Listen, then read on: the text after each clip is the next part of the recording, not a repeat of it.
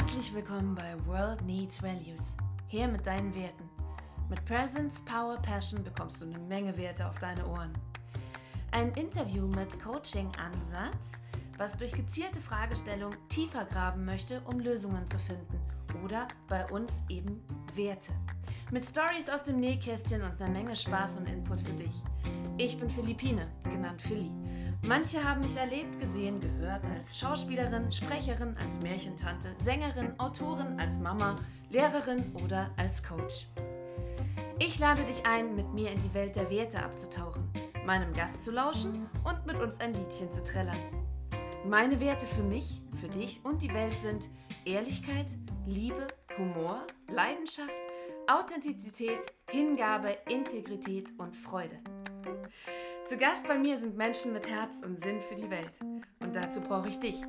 Egal ob Angestellter oder Freelancer, ob träumender Weltenbummler oder fokussierte Großstädterin, ob Lehrer oder Lernende, ob klein oder groß, Hauptsache du willst der Welt etwas schenken. Heute geht es um Selbstbewusstsein, Leichtigkeit, um Kriegserfahrung, um Musik, um die Freude am Lernen um Empathie und Hypersensibilität. Als ich jetzt meine Herzenswerte nannte, haben meinem heutigen Gast höchstwahrscheinlich die Ohren geklingelt und ich habe es auch schon gespürt. Er hat so leicht gezuckt, er sitzt neben mir. Denn auch seine Werte sind Offenheit, Empathie und Hingabe. Die Rede ist von Armin Alic. Armin ist Berufsmusiker, spielt E-Bass und hat eine ziemlich ordentliche Karriere hingelegt. Er spielte in Bands wie Thoughtsphere und Forces at Work und Little Rock Nine, spielt an der Seite des deutschen Bluesgitarristen und Sängers Henrik Fleischlader und gründete 2009 die Band Royal Street Orchestra. Er hat selbst einen Podcast, Talking Spirits, den er seit Anfang der Pandemie betreibt mit einem wahnsinnig eindringlichen Jingle, wie ich finde, wo ich ganz ehrlich zugeben muss, dass ich da fast ein bisschen neidisch bin und ich auch gerne einen Jingle hätte und ich dich später fragen werde, ob du uns vielleicht so einen Jingle basteln könntest. Aber dazu dann später. Armin, umso mehr freue ich mich, dass du heute unser Gast bist. Hallo und herzlich willkommen.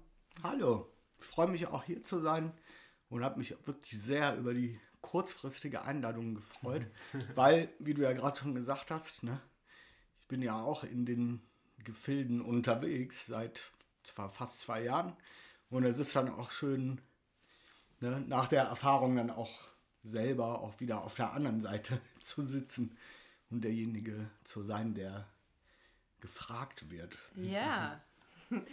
Genau, und ich sagte bei, bei uns, und wen meine ich damit? Natürlich, wie jeden Sunny Sunday ist mein liebenswerter, treuer Freund Marvin mit dabei. Hallo Marvin. Kuckuck.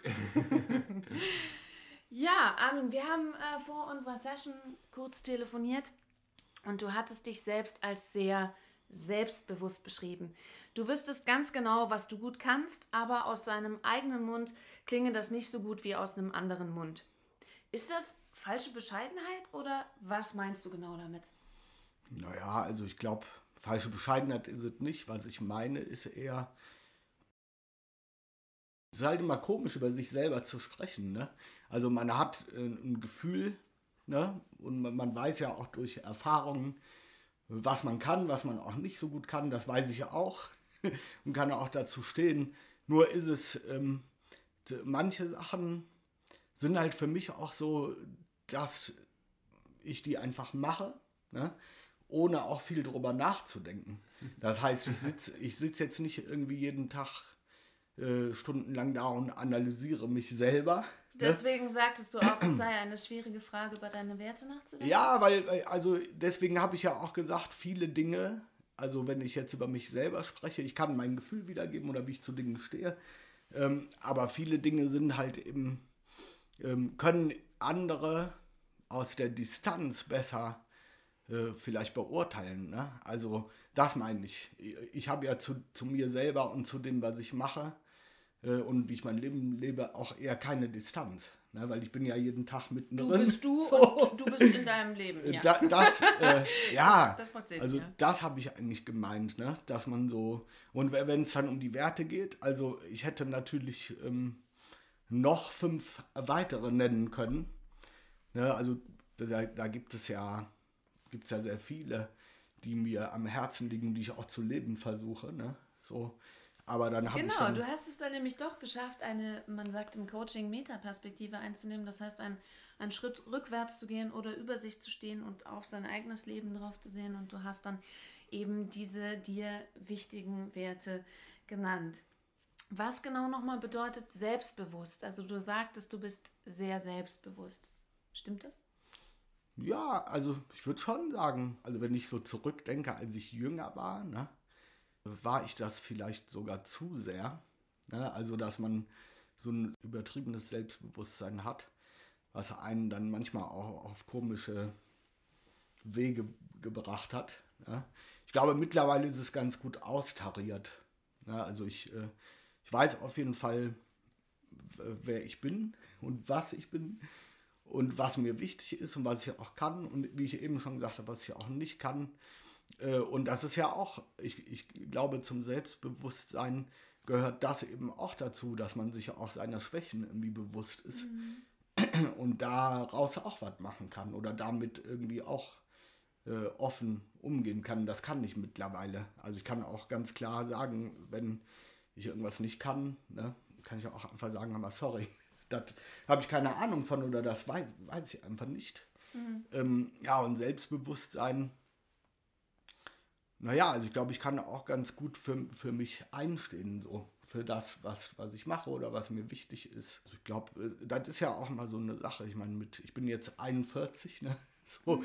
und und äh, gerade auch, wenn man äh, Musik macht als, als Lebensweg ne? oder als Berufung, äh, beinhaltet das ja auch, dass man sich schon irgendwie sehr mit sich selber auch auseinandersetzen muss, sich auch hinterfragen muss, weil man ja auch durch die Musik selber oder durch Sachen, die man so erlebt, äh, immer wieder an so Punkte gebracht wird, wo man vor Herausforderungen steht oder wo man auch Sachen meistern muss. Ich meine, zu, nicht zuletzt die letzten zwei Jahre waren ja auch voll davon, ne? von solchen, wo man dann da steht und denkt, ja, was mache ich jetzt? Mhm. Und das sind dann aber auch oft so Gelegenheiten, wo man auch echt was lernen kann, auch über sich selbst. Ne? Definitiv. Ähm, also du sprichst davon, deine Stärken und deine Schwächen genau zu kennen und dadurch eigentlich dein, deine gesamte Vollkommenheit, sagt man im Coaching, weil diese Seiten gehören ja dazu.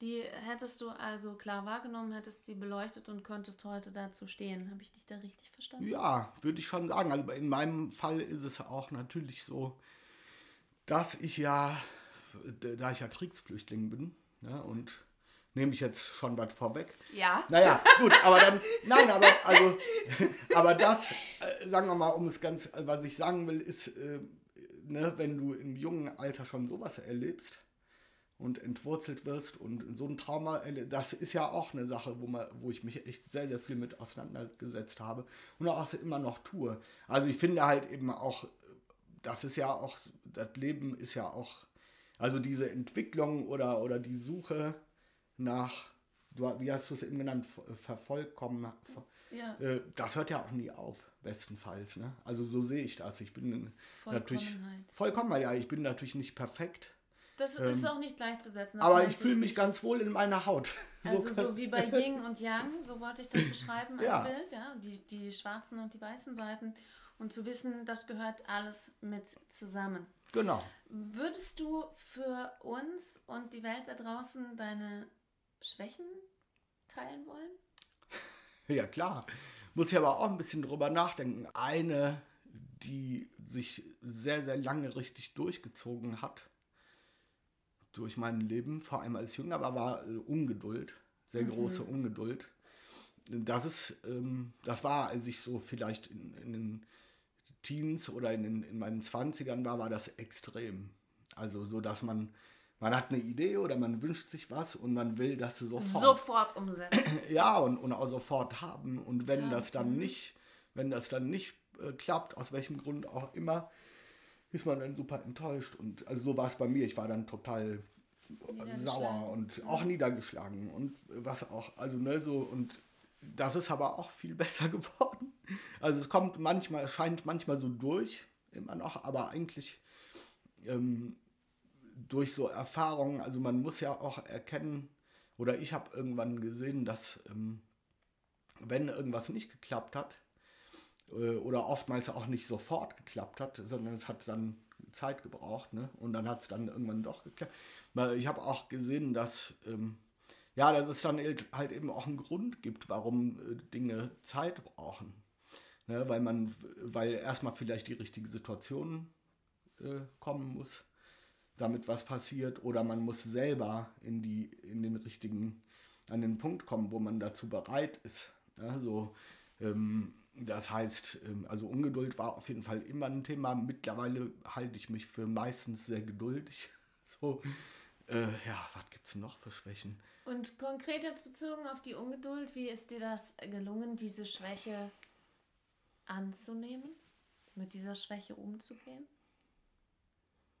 Ja, einfach dadurch, dass das Leben sich so abspielt, wie es sich abspielt. Ne? Also wie ich gerade gesagt habe, es gibt halt manche Sachen, ähm, sagen wir mal, wenn man jetzt feststellt, okay, äh, das geht jetzt nicht und du musst warten, dann ist das ja erstmal so. Also ist ja dann gesetzt und jetzt kann ich mich äh, natürlich darüber aufregen oder, äh, oder und wenn man, wenn man sich aber dann eben darüber aufregt oder der Ungeduld äh, Raum lässt, merkt man ja auch, dass es einem nicht besser geht dadurch, sondern es, es wird schlimmer. Das heißt, äh, ich kann also, ich habe immer die Wahl. Ich kann jetzt sagen, oh, ne, gefällt mir nicht und ich reg mich auf, ich mache Stress, mir selber auch Stress. Äh, ich habe aber irgendwann auch mal gedacht, ja gut, das ist jetzt einfach so und jetzt gucken wir mal, was man daraus machen kann, dass es so ist. Und da ähm, entdeckt man dann eben auch vieles, ne? was, was es wert ist, erlebt zu werden. Ne? Und, und wie gesagt, ich glaube, für mich war auch ganz wichtig die Erkenntnis, als ich die ersten Male so die Erkenntnis gemacht habe, dass es Sinn gemacht hat, auf etwas warten zu müssen. Hast ja? du da ein konkretes Beispiel? Also man wünscht sich zum Beispiel als Musiker äh, eine bestimmte Erfahrung zu machen, in einer bestimmten Band zu spielen oder mit jemandem zusammenzuarbeiten. Und vielleicht äußert man das und sagt, hör mal, ich würde gerne mit dir Musik machen und äh, der sagt dann aber, oder es ergibt sich dann nicht. Oder man, versucht, man bemüht sich um, um, einen, um eine Position in der Band und das klappt dann nicht und irgendjemand anders bekommt und dann denkt man erstmal, oh, okay, schade, ja, oder man ist traurig oder auch enttäuscht und so. Ähm, und dann irgendwann Jahre später klappt das aber. Also dann kommt man in genau die Situation, die man sich gewünscht hat. Das, sowas hatte ich oft. Und als ich es dann gemacht habe oder als es dann soweit war, äh, konnte ich retrospektiv erkennen, dass äh, hätte ich es zu dem Zeitpunkt schon erleben können, als mhm, äh, ich mir das ursprünglich hast? gewünscht habe, wäre ich gar nicht so weit gewesen. Das auch wirklich von gut. deinen Kunstfertigkeiten? Also ja, vielleicht das oder auch von der Erfahrung her. Ähm, weil ich meine, das, also Musik machen in einer bestimmten Situation ist ja nicht nur das Musikmachen, mhm. sondern es gehört ja auch dazu, dass man in der Lage ist, auch, sagen wir mal, mental ähm, in einer Situation auch umgehen zu können. Zum Beispiel, dass man zwei Monate am Stück auf Tour ist. Mhm. Äh, und, und äh, oder ne, alles andere, was dazugehört. Und äh, und dass man auch in der Lage ist, in einer, also eine Tour zu spielen, die so lang ist, äh, auch, sagen wir mal, die sozialen Kompetenzen, ne, zusammen mit den anderen, die da auch dabei sind, dass, dass das auch gut funktioniert, dass man auch lernt, wann man sich zurücknehmen muss und, äh, und sowas alles. Ne? Und, und das ist eben auch ein Teil der Gesamtentwicklung. Ne? Und für mich geht, also das geht auch immer so Hand in Hand, Hand in Hand. Ich, ich habe so immer das Gefühl, dass die äh, Entwicklung, die ich als Musiker mache, korrespondiert mit der Entwicklung, die ich als Mensch mache. Ne? Also für mich ist das total miteinander verbunden und kann auch nicht separiert werden voneinander, weil auch wenn ich Musik mache, ist es echt, äh, das bin dann ja auch ich. Also es ist ähnlich wie wenn ich, wie, so wie wir jetzt miteinander sprechen, weißt du?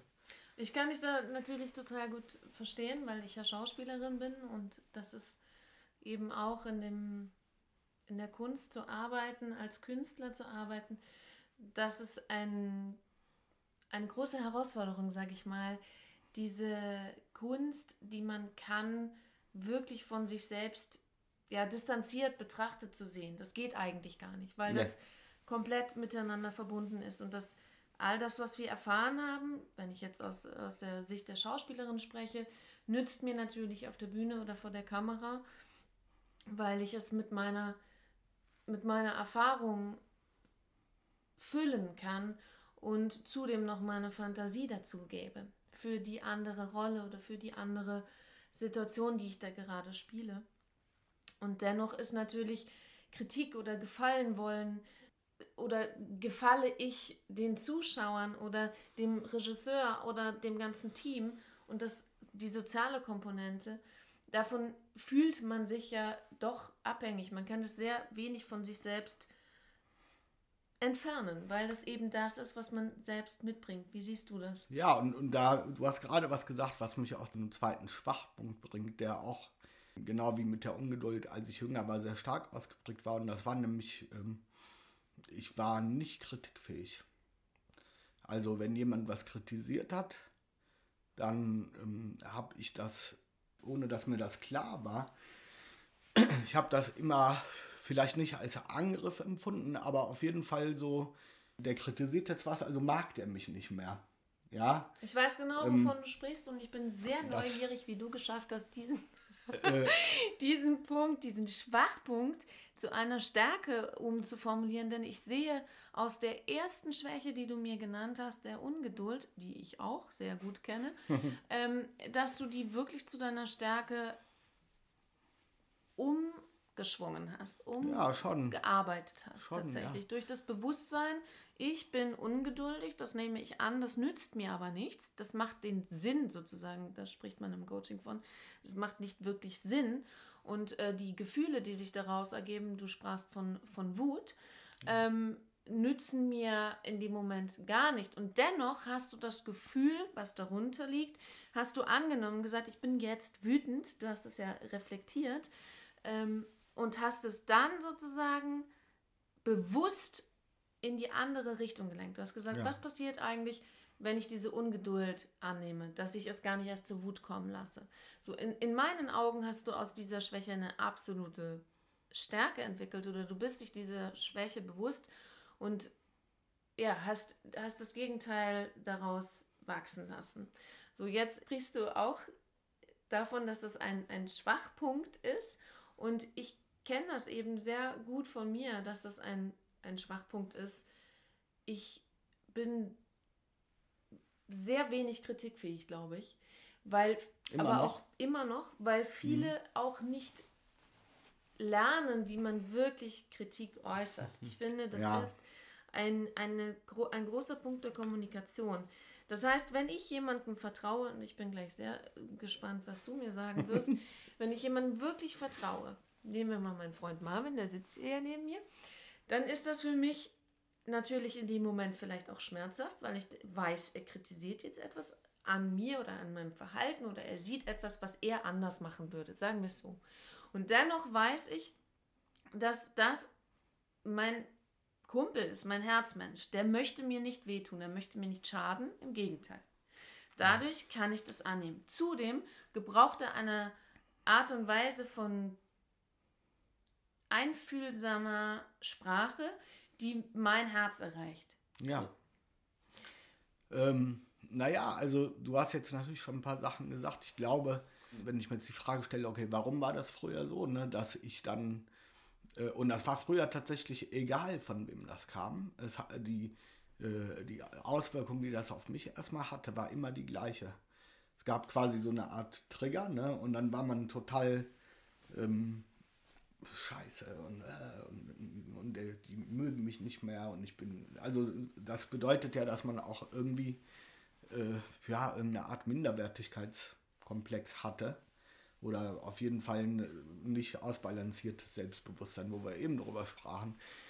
Ich hatte aber dann über die Jahre irgendwie äh, das große Glück, dass ich auch in Situationen war, wo, weil äh, als Musiker ist es eigentlich immer super, wenn man äh, mit Leuten zusammenarbeitet, die besser sind als man selbst ne, und die weiter sind, die älter sind, weil man eben was lernen kann. Ne? So, und, und ich hatte dann schon sehr früh auch das Glück, dass ich die Erfahrung machen konnte, mit Leuten zu arbeiten. Und das ist auch heute noch so übrigens. dass man auch ähm, mit Leuten irgendwie spielt und Musik macht, die deutlich einem voraus sind. Das heißt, äh, es ist sowieso klar, ich bin hier in der Situation, wo ich nur lernen kann und nur wachsen kann. Und wenn die dann Kritik geübt haben an etwas, dann weiß man zum ersten, also erstens weiß man, okay, derjenige, der mich gerade kritisiert, der weiß es besser als ich. So, ganz klar. Und er hatte recht. Also ich kann auch sehen, wenn jetzt, wenn jemand sagt, mal, spiel doch mal das so und so und mir das erklärt aus dem und dem Grund, weil das dann, weil dann das und das passiert und die ganze, der ganze Song besser funktioniert, dann sehe ich, okay, der hat, der hat ja recht, ist doch so. Und dann bin ich ja total dankbar. Ne? Und, und dann hat er das auch auf eine sehr liebevolle Art und Weise gesagt, mit Respekt. Ne, und, mit, und ohne, also so, dass ich spüren kann, der mag mich trotzdem noch, wir sind, das ist mein Freund, so wie du auch über Marvin gesagt hast. Äh, so, und dann sieht man, okay, der hatte recht. So, und wenn ich das annehme, dann gewinnen wir beide.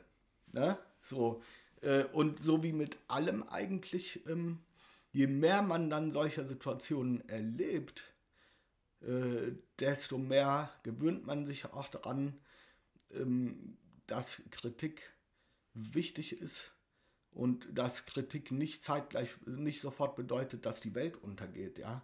Äh, und, und dann ist eben die Frage, sagen wir mal, das war für mich der Punkt, wie kriege ich es hin, diesen Trigger äh, so auszuschalten. Darauf ne? wollte ich hinaus. Und, ja, bitte. Ja, weil ich auch denke, dass das, ich kenne dich jetzt nicht so weit, dass ich sagen könnte, das war derjenige Trigger, welcher das und das in dir hervorgerufen hat.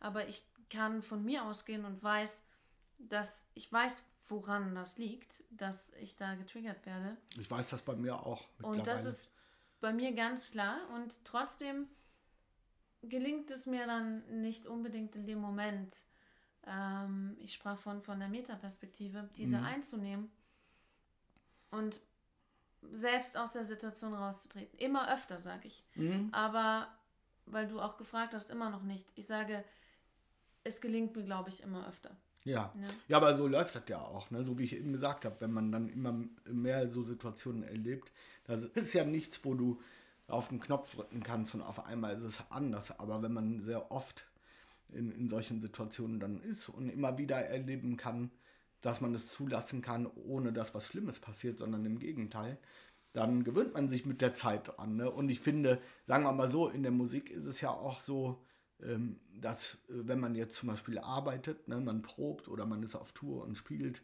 oder man arbeitet im Studio ne, und nimmt was auf, das ist, also das passiert ja sehr in Realtime. Das heißt, in der Situation, wo man zum Beispiel im Studio für ein Album was aufnimmt und ich sitze dann da und spiele Bass und einer kritisiert und sagt, mach mal lieber so oder mach, wenn ich dann nicht sofort in der Lage bin, das anzunehmen, das behindert dann den ganzen Prozess so stark, dass man sich das gar nicht erlauben kann. Mhm. Ja. Und vor allem kann man, das ist ja eben auch so, also wir, wir sprechen ja. Ähm, zeitlich nicht erlauben, meintest du? Nee, ja, oder zeitlich vor Werk, allem. Genau, ich kann ja nicht dann in einer Situation, wo wir zwei Stunden haben, um drei Songs aufzunehmen, kannst du ja nicht jetzt eine Diskussion aufmachen. Also äh, so, und vor allem muss man ja eben auch sehen, sagen wir mal, der, derjenige, der mich gebucht hat, ich muss ja auch Respekt, erstmal mit den Respekt äh, mitbringen, dass ich weiß, okay, das ist seine Musik. Also hat er die Vorstellung davon, wie er das haben will. Und ich bin, ich bin dann da, um das so gut wie ich kann umzusetzen, ja. Das heißt, dann ist die Frage, okay, man muss dann schon so das eigene Ego auch sehr zurücknehmen. In, in solchen Situationen und ich ähm, ja, und wie gesagt, also ich glaube, so diese, den Trigger abzutrainieren war möglich dadurch, dass man immer wieder und immer wieder in so Situationen einfach war.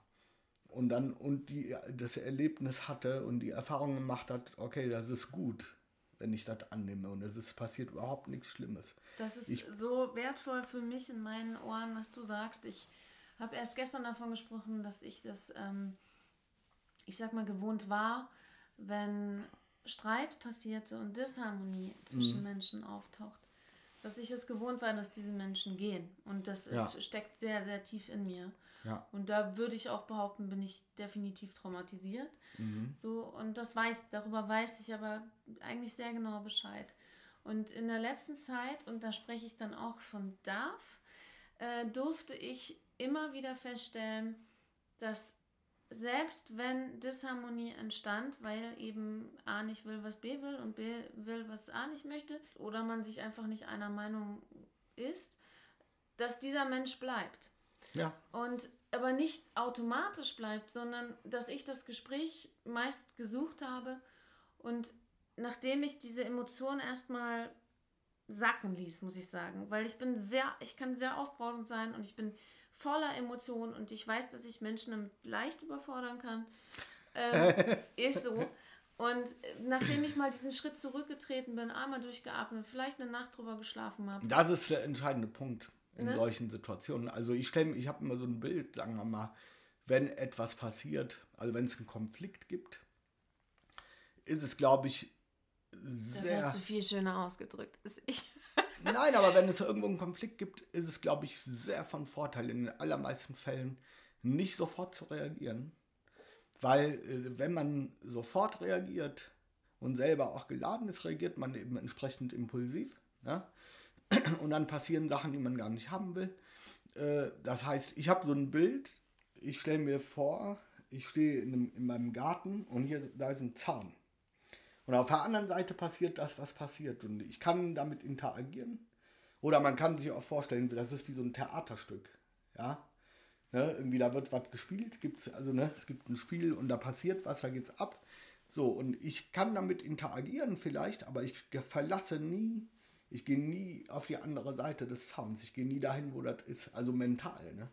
Sondern erstmal und, und man stellt nämlich auch fest, wenn man das macht, was du gerade gesagt hast, mal eine Nacht drüber schlafen oder erstmal nachdenken, dann, dann hat man eben nicht diesen, diese impulsive Reaktion, die äh, in den meisten Fällen nicht das bringt, was man eigentlich will.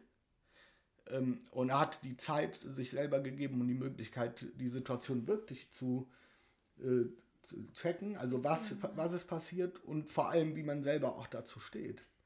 Ne? Und wenn man dann mit, mit diesem zeitlichen Abstand am nächsten Tag dazu was sagt, dann weiß man auch wirklich, wa- was man sagen will und kann das auf eine ganz andere Art und Weise äh, präsentieren. Und ich meine, ich sage nicht, dass mir das immer gelingt, ne? aber ähm, Immer öfter. es hilft auf jeden Fall. Ne? Also so ähm, den, den Abstand dann einzunehmen und wirklich mal, also oder es gibt auch ein anderes Bild, wie wenn du halt einen Film guckst und dann drückst du auf Pause. Ne? Also du guckst einen Film und da passiert was und dann drückst du Pause und guckst dir das an.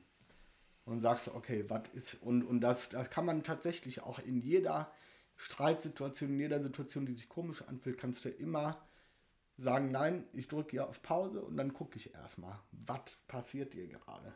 Es gibt auch andere Situationen, die, ne, die, da muss man auch sofort reagieren, aber also mir äh, ich schaffe es mittlerweile, das, auch das dann äh, sehr ruhig und gelassen zu tun. Und früher war das, ich bin früher auch echt so voll oft hochgegangen. Ne? Das passiert jetzt vielleicht alle fünf Jahre einmal. Und äh, da muss sich jemand schon sehr, sehr viel Mühe geben. Ne? Also, aber ich will auch was anderes dazu sagen, ähm, nämlich, es, bei mir kommt es aber schon auch sehr darauf an, wer die Kritik übt. Und wie? Ne? Und wie? Ja, wie sowieso. Also, ne, ich, ich kann mir, ich, ich lasse alles zu, wenn es äh, in einer, im angemessenen, ne, also wenn es auf eine Art und Weise äh, präsentiert wird, wo man das Gefühl hat, okay, da, es ist konstruktiv, ja. Und es kommt aber auch darauf an, von wem was kommt. Also es gibt auch Situationen, wo Leute was, weil ich meine, es gibt immer unterschiedliche Intentionen, ne? Also es gibt auch Leute, die kritisieren äh, und meckern rum, weil sie vielleicht neidisch sind, ja?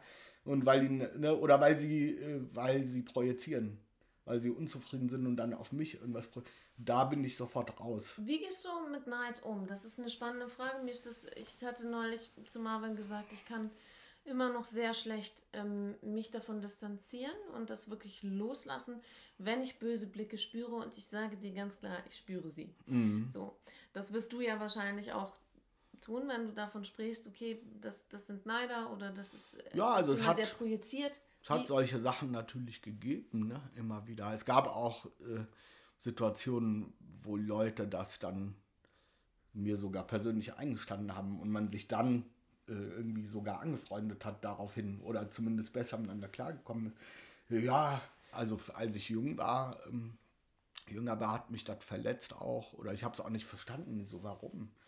Weil ich selber bin überhaupt nicht neidisch. Also gar nicht. Ich finde immer, wenn jetzt zum Beispiel jemand äh, was spielt und kann was besser als ich, dann freue ich mich doch. Dann sag ich mir mal, wie machst du das? Vielleicht, ne? Also, also oder, ja. oder ich freue mich auch sehr, wenn jemand anders Erfolg hat. Äh, ne? Ist doch schön. Also, das nimmt mir ja nichts im Gegenteil. Ich kann auch da was lernen. Oder, oder, ich, äh, oder ohne dass man überhaupt irgendwas muss. Es ist auch schön, sich daran zu erfreuen, wenn jemand anders was macht und das gut funktioniert. Ja, das ist und, schön, dass du das kannst. Ähm. Und ich finde, also du hast ja gefragt, wie geht man damit um? Oder wie gehe ich damit um? Ja, also früher, früher hat es mich dann irgendwie verletzt oder ich habe es auch nicht verstanden und dachte, wat, warum eigentlich?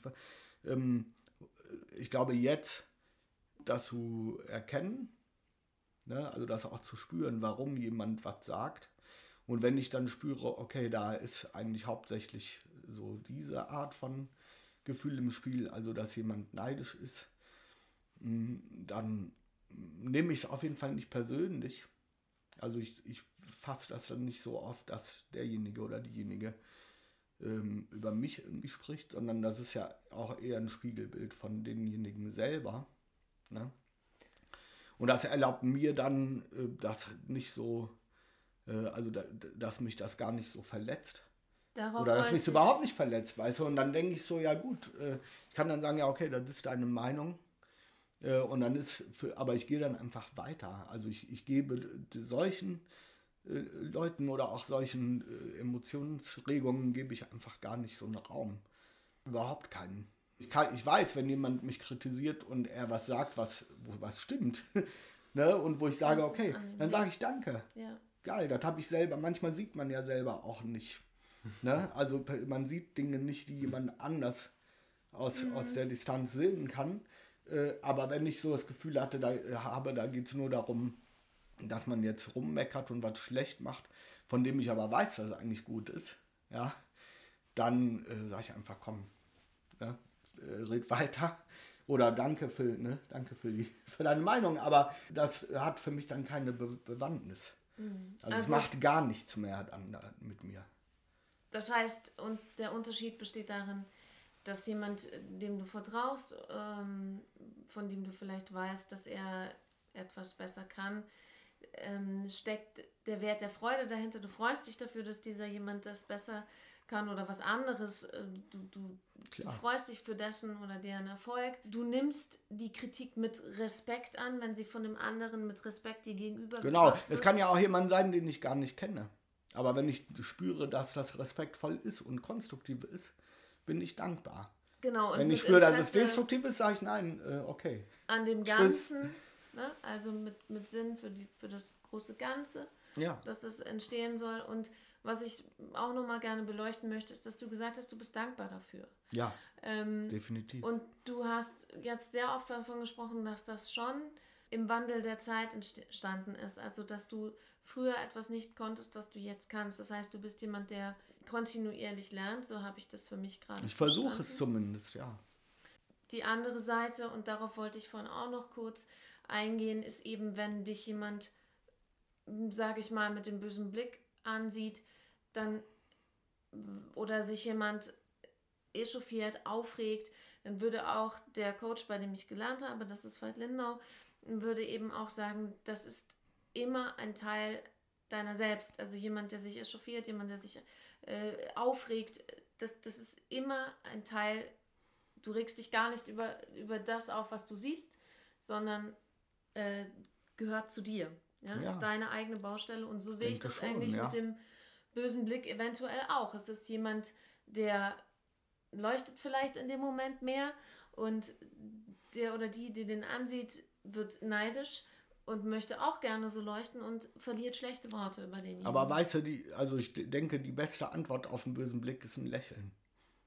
Wenn es äh, geht. Wenn es ja? gelingt. Äh, Wenn es gelingt. Weil, also ich, das ist ja so mit dem Neid, ne? Das ist halt auch, ein, ich finde, das ist so ein Gift.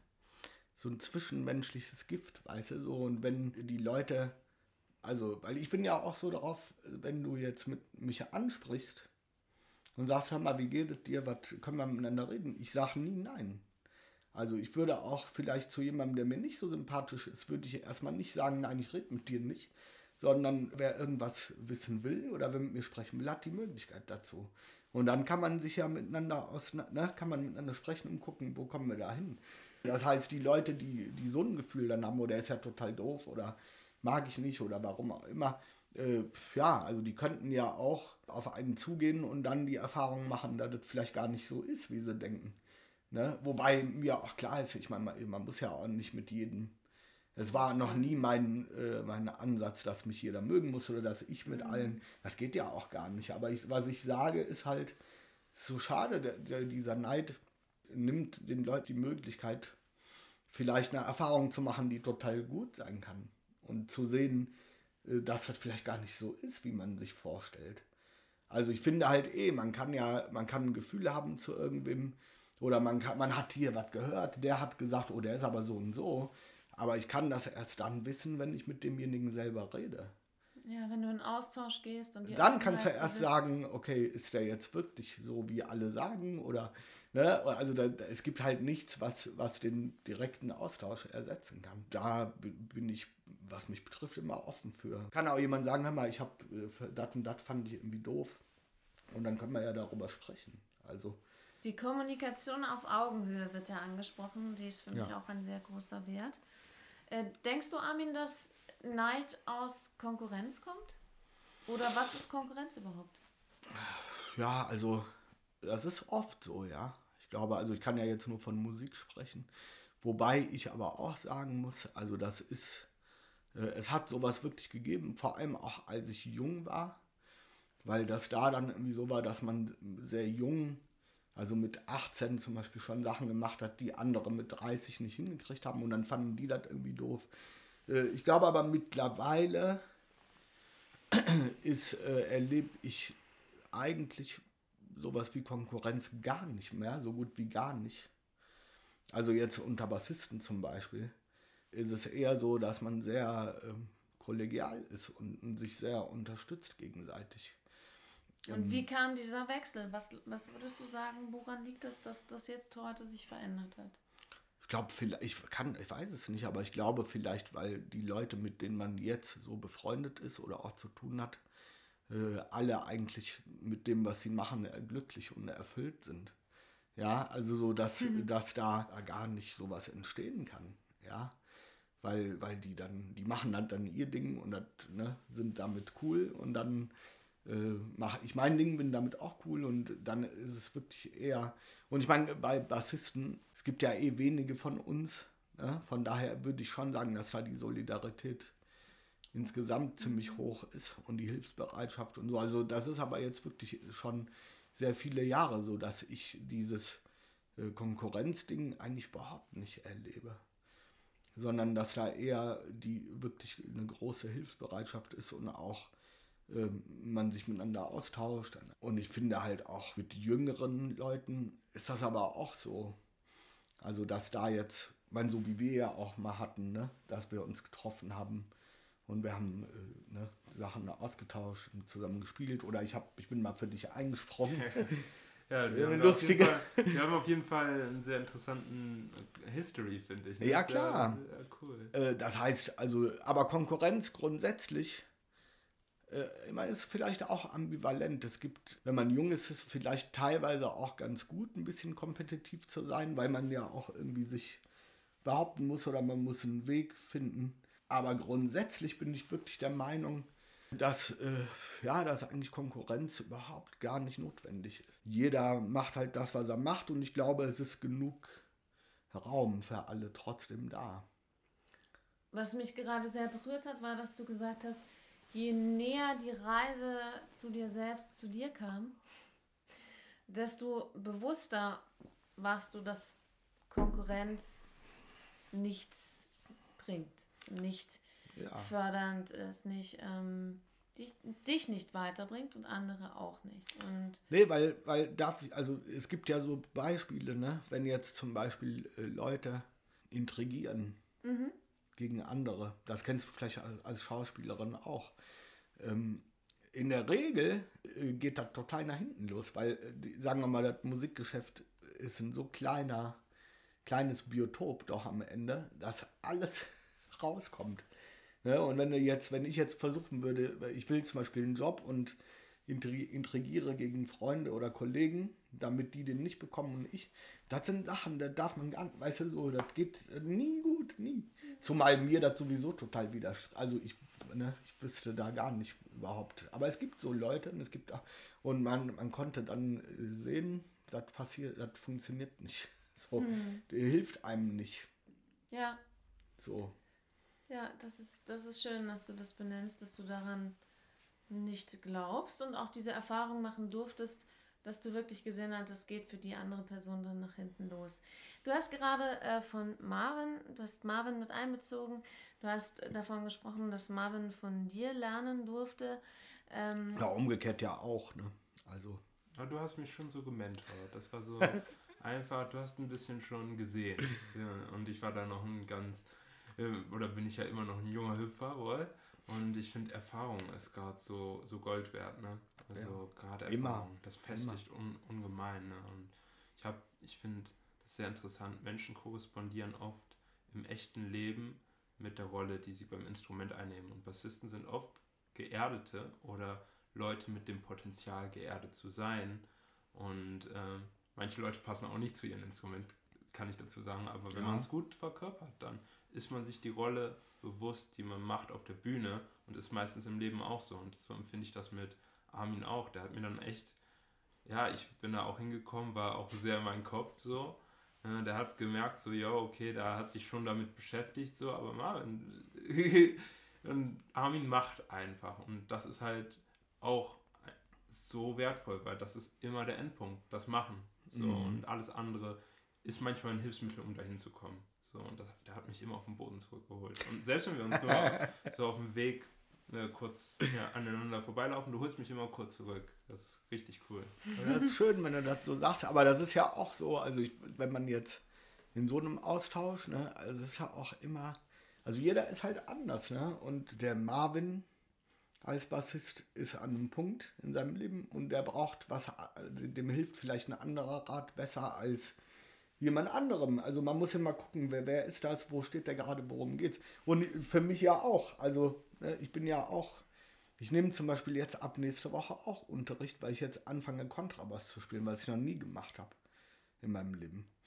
Ne? Ja, dazu vielleicht so. später Aber, noch ein bisschen. Ich wollte noch darauf hinaus, dass Marvin sagte, er hat nicht nur von dir musikalisch gelernt, sondern er sagte mir auch, dass er mit dir Leichtigkeit empfindet und dass er von dir Leichtigkeit, da freut sich gerade jemand, Leichtigkeit bekommen hat. Ähm, Armin, nun weiß ich von, von dir und über dich, dass du 1980 in Sarajevo, Jugoslawien geboren wurdest und dann mit dem Bosnien-Herzegowina-Krieg äh, deine Heimat verlassen musstest und 1992 mit zwölf Jahren in Wuppertal gelandet bist. Ja. Dass du als Kind Gitarre gespielt hast und dir dann äh, in Deutschland autodidaktisch den, das Bassspielen beigebracht hast mhm. und damit dann eben großen Erfolg erzielt hast. Ja. Wenn ich jetzt diese, ich finde schon, wenn ich jetzt dieses höre, dann klingt es in meinen Ohren nicht nach einem easygoing Weg, ehrlich gesagt. Ja. Und deswegen finde ich die Frage unglaublich spannend. Wie gelingt dir diese Leichtigkeit, von der Marvin jetzt gesprochen hat oder die er mir da mit mir geteilt hat? Ähm, was könnte Marvin damit gemeint haben und wie können wir diese Skills von dir lernen? ja, also erstmal gelingt es bestimmt nicht immer.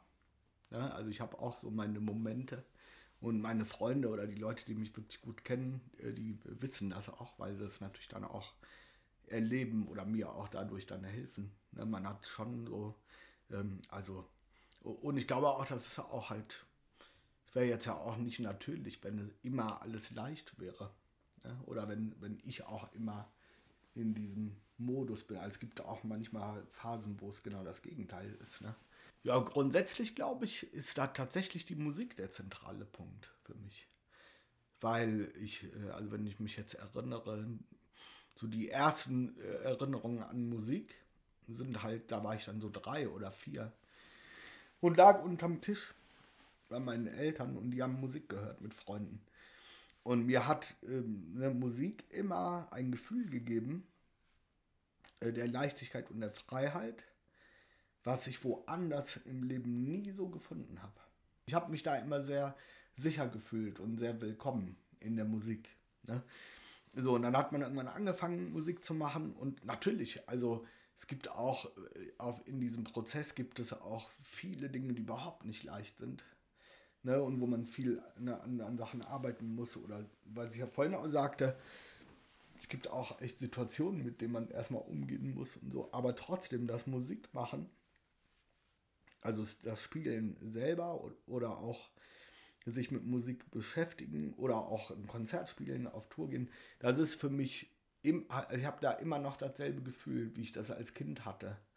Und das war auch für mich immer, weil du hast ja gerade den Krieg äh, erwähnt ja. und die ganze Geschichte, äh, da war die Musik immer mein großer Anker. Mich so total durch alle Schwierigkeiten und Widrigkeiten so ge geleitet hat. Sowohl emotional als auch tatsächlich im Leben weil ich ja natürlich auch durch die Musik sehr viele Freunde gefunden habe und, und viele Erfahrungen dann machen durfte und so weiter. Da, also ich glaube, da, das ist schon der zentrale Punkt für mich. Also dass ich mit Musik immer noch dieses dasselbe Gefühl habe. Damit ist eigentlich immer Leichtigkeit verbunden. Mhm. Ja, und ansonsten vielleicht kann man vielleicht auch sagen, dass mit zunehmendem Alter sich das auch verändert. Ne? Also dass man einfach ein ähm, bisschen entspannter wird ne? Mhm. und dann eben auch Dinge besser annehmen kann und wenn irgendwas dann halt schwer ist oder nicht funktioniert, dass man auch mal die Hände hochhebt und sagt, okay, kann ich gerade nichts machen, dann äh, lass erstmal. Ja. Äh, aber wie gesagt, ich meine, es ist nicht so, dass das immer gelingt, aber es ist natürlich schön, wenn du das so empfindest. Mhm. Das freut mich sehr. Aber auch nicht ohne Grund. ja. Also Musik als dein Zufluchtsort war dein Zufluchtsort, in dem du dich sicher und geborgen gefühlt hast und Immer auch noch. jederzeit willkommen. Ja. Ist es jetzt, ähm, genau darauf wollte ich nämlich hinaus, äh, wir haben jetzt seit zwei Monaten Krieg in Europa. Ja. Der, wir hatten darüber schon eine, oder dazu schon einen Podcast gemacht, Marvin und ich. Es ging um, um den Wert Frieden. Mich belastet das sehr und ich glaube, mhm. es ist auch derzeit in der Gesellschaft extrem zu spüren, was Marvin beschreibt es oft als Chaos. Viele sind gereizt und alles läuft durcheinander. Wie geht es dir derzeit damit? Wirst du dadurch getriggert? Nutzt du da auch die Musik als Ausdruckskörper? Ist es, ist es wie ein Ventil oder wie gehst du derzeit damit um? Ja. Es ist keine leichte Frage. Ne? Also natürlich ähm, ähm, erinnert man sich an, an Dinge. Ne? Also ich kann, es gibt da so ein paar Bilder, die sich bei mir dann auch so festgebrannt haben, ne? aus der, von unserer Flucht und so. Und jetzt äh, ist es ja so, ne, man, man sieht ja auch die Leute überall. Ne? Zum Beispiel, wenn du jetzt, war vor ein paar Tagen unterwegs mit dem Zug von Italien nach Deutschland und so. Ja, und dann, dann, dann siehst du natürlich, und man, ne, und teilweise hilft man denen ja oder spricht mit denen, dann wird was gefragt. Und dann, ähm, das heißt also, es gibt so Bilder, die, an die ich mich erinnere. Ja, und grundsätzlich, es ist echt eine schwere Frage. Also ich finde, es ist immer ein, eine unglaublich traurige Situation, wenn, wenn es irgendwo einen Krieg gibt und Menschen sterben und Menschen ihr, ähm, ihre Heimat verlassen müssen. Weil da passiert ja auch was, ne? Also da passiert ja auch eine Entwurzelung und auch eine Traumatisierung, die dann ne, die Jahre, Jahrzehnte dauert, mit klarzukommen, ne? Irgendwie. Das heißt, das ist äh, für mich immer schlimm. Ähm, und ich kann, also ich muss ehrlich sagen, ich kann mir gar, ich gucke mir gar nicht so viel an, also jetzt Bilder, weil mich das schon sehr Triggert. runterzieht mhm. und, und in eine Situation bringt oder in eine Gefühlslage bringt, in der ich dann auch nicht irgendwas Konstruktives mehr ah, ja. leisten kann. Ne? So, also das heißt, ich, ich gucke mir nicht so viel an. Ich, mir ist es aber natürlich bewusst und ich, äh, ich finde es natürlich, äh, es, ist, es ist tragisch. Ne? Zugleich muss man aber auch, äh, denke ich, auch erkennen, in den letzten, weiß ich nicht, also in der Zeit seit dem Zweiten Weltkrieg, gab es noch nie einen Zeitpunkt, wo kein Krieg geführt wurde auf der Mhm. Welt. Mhm. Ja, und es gibt, es gibt ja äh, zu jedem Zeitpunkt gab es so viele Konflikte auf der Welt, die sind aber für uns dann vielleicht weit weg, also interessiert es uns auch nicht. Und damit will ich jetzt, äh, also da- damit man mich nicht falsch versteht, ich möchte jetzt den aktuellen Krieg und die Auswirkungen davon nicht schmälern, um Gottes Willen. Hatte ich nicht so Um verstanden. Gottes Willen, aber man muss, äh, ich glaube, es ist eher so ein allgemeines Ding. Man muss halt sehen, dass, äh, das, ist eine, das ist eine Omnipräsenz in, der, in unserer Geschichte. Dass immer Kriege geführt werden und aus meiner eigenen Erfahrung, die ich halt gemacht habe, kann ich ganz klar sagen, jegliche Form von kriegerischer Auseinandersetzung ist eine, die für die Menschen nie gut ist. Egal, wie man es dreht oder wendet, es, äh, niemand gewinnt, außer vielleicht diejenigen, die sich daran bereichern, was auch immer passiert und was auch bestimmt in diesem Krieg wieder passiert. Ähm, so, das heißt, das ist meine Meinung dazu. Ich, ich bin natürlich ein totaler Pazifist. So, Mhm. alleine durch meine Geschichte kann ich es nur so sehen. Und für mich ist jede kriegerische Auseinandersetzung äh, total traurig und, und dramatisch. Und es ist äh, auch aus, weißt du, ich, ich sehe zum Beispiel auch, wenn man beobachtet, wie, hier, über- wie über die jetzige Auseinandersetzung gesprochen wird, äh, denke ich ganz oft, äh, dann hört man Leute reden, ne? oder sieht so Kommentare, die geschrieben sind, denkt so, ja, ihr redet über etwas, was wo ihr nicht wisst, was das bedeutet. Ja. Das Dieses- ist nämlich auch für mich, also ich weiß definitiv nicht, was es bedeutet. Ich kann mal aus dem Nähkästchen plaudern. Ich glaube, ich hatte es damals auch schon erwähnt. Ich habe mir einfach diesen Rucksack gepackt, weil ich, äh, seit ich denken kann, ich bin eben Künstlerkind und wir sind oft umgezogen. Ich bin sehr, sehr oft umgezogen und ich kenne das eben, dass meine Möbel mein Zuhause sind. Ich habe ja diese 50er-Jahre-Möbel. ja, ist sehr schön. Und, hier. danke. Und die sind, die, mit denen verbinde ich und meine Reklamheftchen und einige Gegenstände mehr. Und dennoch könnte ich, glaube ich, jederzeit gehen. Also ich habe durch diese ständigen Umzüge und auch das, wie soll ich sagen, dieses Netz, was ich immer wieder für mich neu aufbauen musste, Mm. als Mama zum Beispiel und, und um arbeiten zu können. Das habe ich irgendwie für mich gelernt. Das heißt, es, es ist, eigentlich ist es ja auch eine unangenehme Situation und trotzdem bin ich daraus gewachsen. Insofern habe ich mir diesen Rucksack gepackt und dachte, gut, wenn's, wenn, wenn es jetzt wirklich weitergeht, ich meine, am Anfang war davon die Rede, dass Deutschland sich nicht einmischt. Mittlerweile ist die Rede davon, wie und wie weit Deutschland sich einmischt. Was ich grauenvoll finde. Und trotzdem, und das hattest du gerade gesagt, ist es irgendwie weit von mir weg. Also ich habe mich jetzt damit abgefunden, gedanklich, wo würde ich hingehen. Natürlich würde ich mein Kind mitnehmen, das ist mir das Allerwichtigste, ne? dass wir irgendwie, dass ich den durchbringe. Die einzige Geschichte, die ich damit verbinde, ist die Geschichte meiner Oma. Mhm. Die ist nämlich äh, Prager Deutsche gewesen und die musste, äh, wurde mit 17 Jahren vertrieben und äh, hatte in einer Villa gelebt und mit Angestellten und so. Und alles, was sie mitnehmen konnte, war ihre kleine Schwester, die einen Rucksack auf ihren Schultern hatte mit Unterhosen darin und ein Kinderwagen. Und der Kinderwagen wurde von dem, von dem Laster runtergeschmissen, weil dafür kein Platz war. Ja. So, und diese Frau ist für mich auch absolut mein Idol, muss ich sagen. Nach wie vor, sie war meine Familie.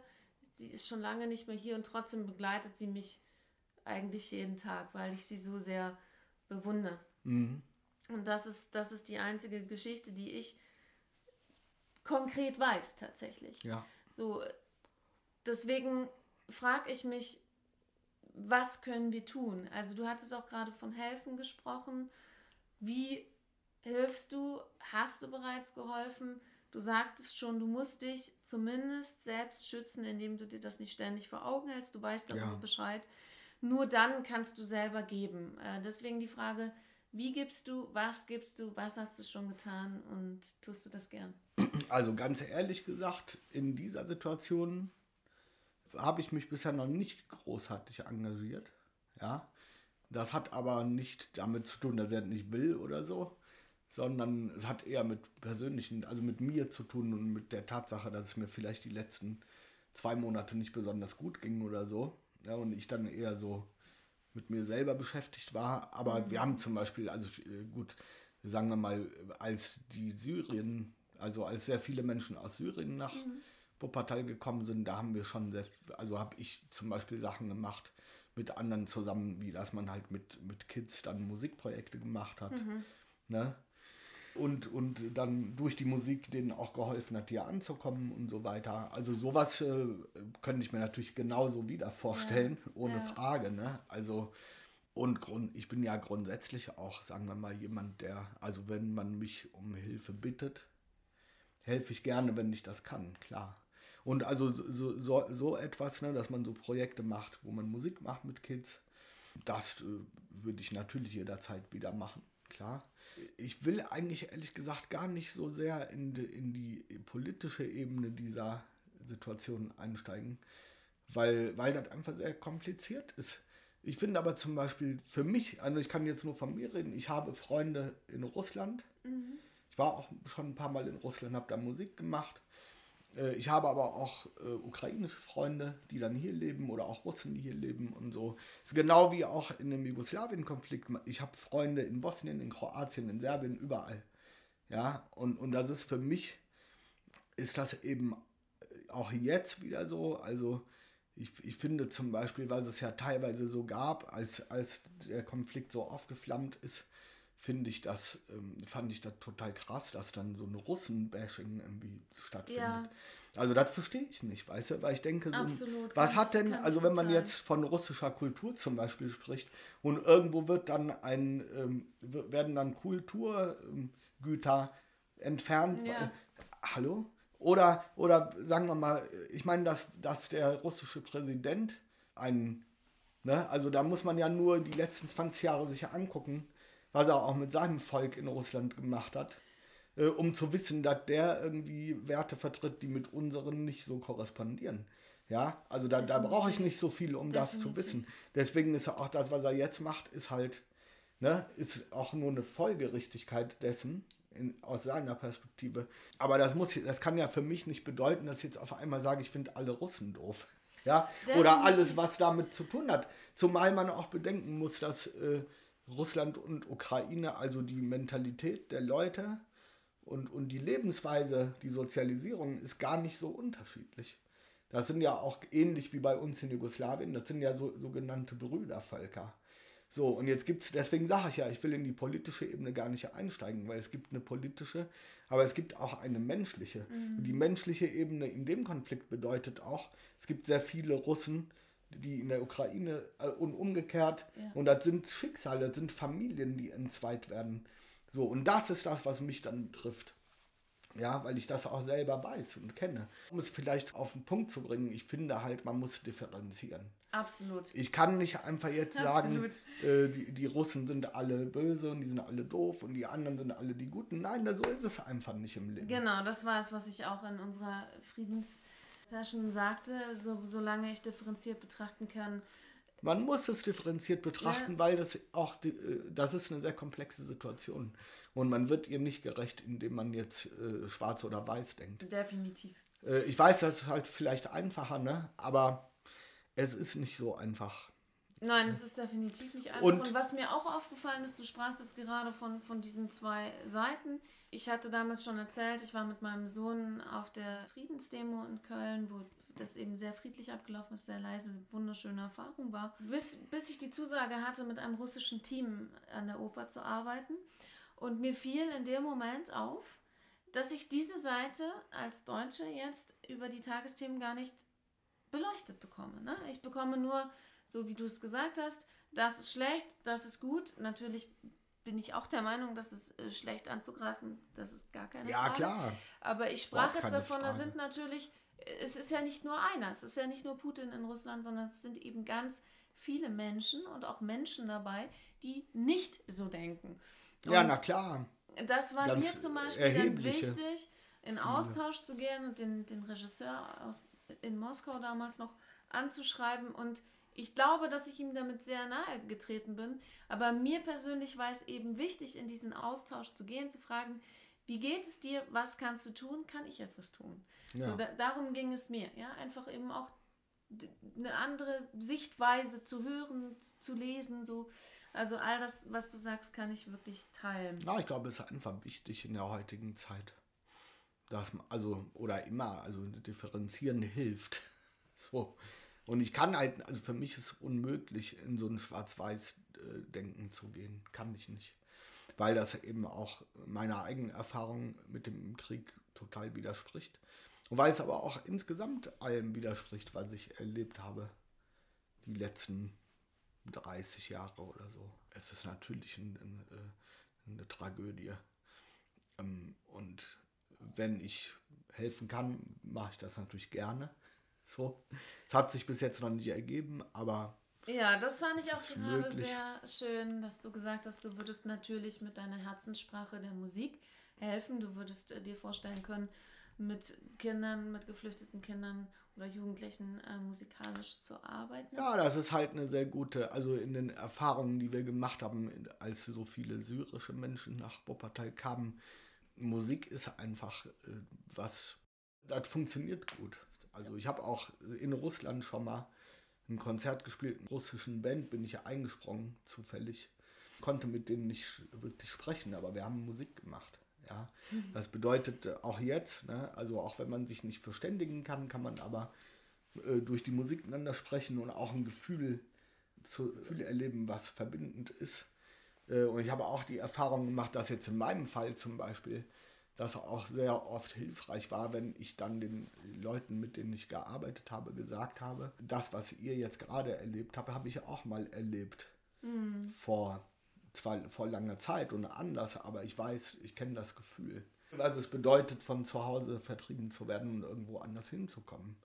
Was ich aber auch dazu sagen will, ist halt, dass ich das tierisch gut finde, dass im Vergleich zu damals, als wir, als wir hier hingekommen sind, äh, ist es heute so, dass es sehr, sehr viele Menschen gibt, also viel mehr, sowohl von, von äh, privater, privaten Initiativen als auch staatlich. Ne? Mhm. Das ist halt schon der Wahnsinn. Also da, ich glaube, es gibt für die Leute, die jetzt hier hinkommen in so einer Situation sind, äh, äh, gibt es unglaublich viel Engagement und, und Möglichkeiten, äh, Hilfe zu bekommen. Und das war damals, also vor 30 Jahren, noch nicht so. Ich meine, klar, also Deutschland hat damals auch sehr viele aufgenommen aus Bosnien, mhm. die meisten europaweit. Äh, aber vieles in meiner Erinnerung musste man sich auch selber einfach suchen oder mhm. äh, und jetzt ist es schon Wahnsinn, was, also wie viel auch getan wird. Muss man auch ähm, ja einfach so her hervorheben, dass sich da auch viel getan hat. Ne? Mhm. Das äh, klingt erfreulich. Du weißt da sicherlich besser Bescheid als ich. Marvin und ich hatten mal darüber gesprochen, dass man eben dann besonders gut geben kann, wenn man selbst für sich genug hat. Ja, klar. Und ähm, so habe ich dich jetzt auch verstanden. Deswegen würde ich ganz gern dieses belastende und schwere Thema erstmal ein bisschen abschließen ja. und nochmal äh, zurück zur Musik kommen. Äh, Richard Wagner hat gesagt, Musik ist die Sprache der Leidenschaft. Und du hast ja auch gesagt, einer deiner wichtigsten Werte wäre das. Und, ähm, Leidenschaft, ja. Genau. Und deswegen habe ich mich gefragt, ist das als du angefangen hast, Gitarre zu spielen, du hast jetzt gerade schon gesagt, du lagst unter dem Küchentisch oder unter dem Tisch deiner Eltern und so, würdest du sagen, die Musik ist auf dich zugekommen oder bist du zur Musik gekommen? Vielleicht ein bisschen was von beiden. Ne? Also es ist ja so eine Wechselwirkung dann. Aber erstmal ist die Musik ganz klar auf mich zugekommen. So, also das fühlt sich dann schon so an. Auch dann die, ne, die Anfänge, ich habe ja Gitarre, klassische Gitarre und auch ein bisschen Klavier gelernt. Mm, und da war dann, ja, man versucht zum Beispiel was nachzuspielen und merkt dann, okay, ich, ich höre die Töne, ne? ich weiß, ich kann das. da mhm. geht was. Also es, man, man hat, es ist eine Form von, ähm, oder ne, man, man kann sich da irgendwie bewegen. Ja, ich glaube beides. Also am Anfang ist die Musik ganz klar zu mir gekommen, weil ich habe Musik gehört und dachte so, oh, was ist da los? Ne? Also das gibt es doch überhaupt nicht. Weil ich meine, so mit drei, vier, da ist man ja noch nicht. Ähm, und als ich dann wirklich angefangen habe, mhm. ja, da bin ich dann schon sehr gezielt auch äh, hingegangen. Und das ist ja eigentlich auch etwas, was sich bis heute nicht geändert hat. Also, wenn ich eine Musik höre, die mich berührt, ne, immer noch passieren, dass ich dann den Leuten schreibe oder sage, mal, hier, ne, danke oder gibt es mhm. auch gar nicht und so. Also ich gehe schon sehr gerne immer hin, äh, wo eine Musik gespielt wird, die mich berührt.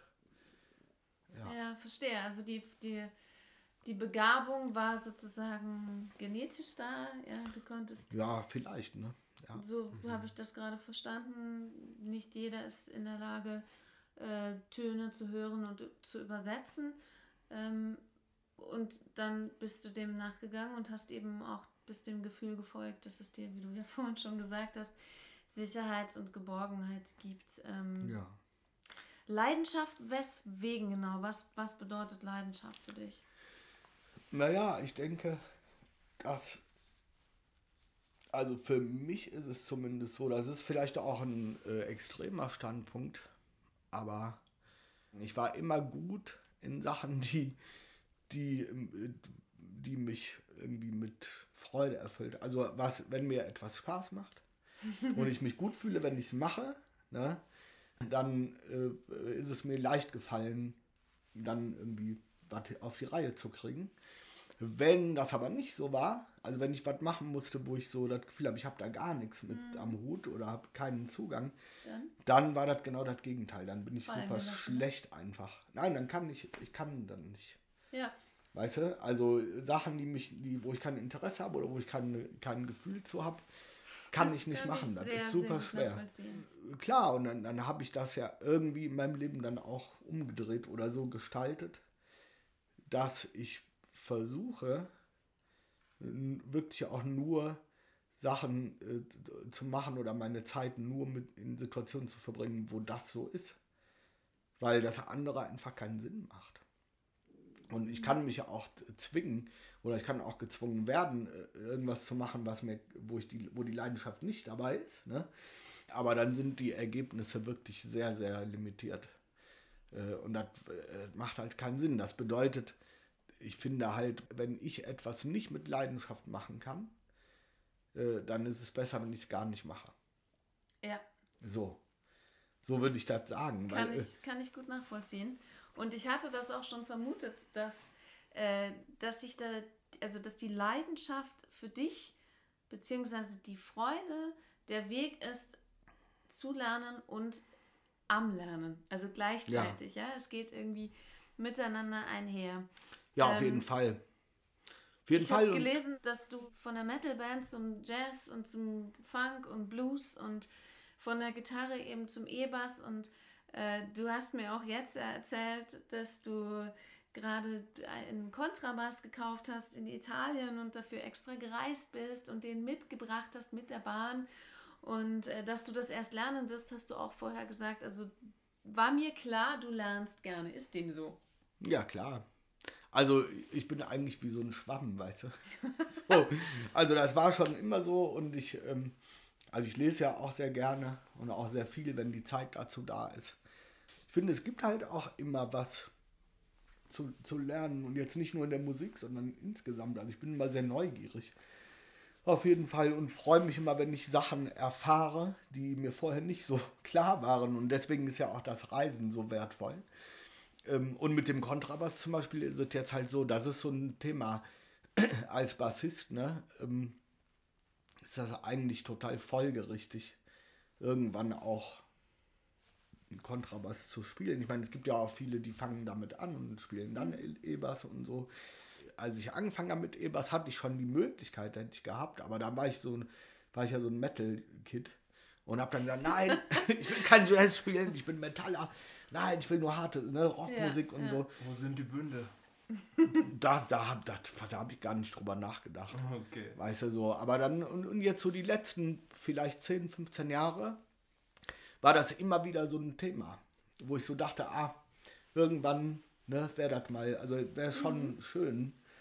Ähm, und dann ist aber bei mir, weil ich ja Linkshänder bin, ist gar nicht mal so leicht, ein Instrument zu finden, was dann passt oder so. Ne? Ähm, und ich hatte vor, weiß nicht, vor vier Jahren oder so das Glück, also jemanden kennenzulernen, Italien, Instrumentenbauer. Mhm. Der baut auch Kontrabässe, die sind aber ein bisschen anders. Das ist halt also ein bisschen schlankerer Korpus. Also dass so, man dass, die besser transportieren dass kann man in die der be- Bahn. ja, und, und aber trotzdem, trotzdem Sound und Spielgefühl, Ja. was echt sehr, sehr nah dran kommt. Ist das so ohne Korpus? Also, Es hat einen Korpus, der ist noch nicht so voluminös. ah ja, okay. Ein bisschen schlanker einfach. Ja. Aber sonst ist alles, also, ne? Und da äh, habe ich irgendwie das Gefühl gehabt, das wäre was für mich, weil ich bin ja auch ziemlich klein vom Körper, äh, von der Körper. Man sieht dich jetzt nicht. Jetzt müsstest du das bitte erläutern. 1,65 Meter. Ich würde ja dann schon gerne mit dem Instrument auch was machen und so. Und dann hatte ich auf jeden Fall das Gefühl, mit dem Roberto, so heißt er, äh, die, die Instrumente, die er baut, werden für mich zum Einsteigen super. Und dann haben wir irgendwann, ähm, und dann hat, wusste ich so, okay, das will ich irgendwann mal machen.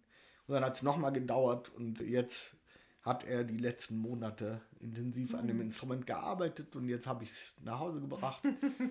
und äh, die Augen. Ihr geht auf jeden sehen. Fall geht los bald und das ist natürlich total spannend weil also ich habe ich verfüge natürlich über mein, meine Erfahrungen mein musikalisches Wissen und und ne, so ähm, aber der Umgang mit dem Instrument und die die Technik und so ist äh, doch ganz anders als beim E-Bass und vor allem auch das Bogenspiel und so das sind also das heißt ich gehe wieder ähm, zur Schule demnächst und nehme tatsächlich zum ersten Mal in meinem Leben auch Unterricht was ich vorher nie gemacht habe also so richtig Bassunterricht habe ich ja nie genommen. Ne?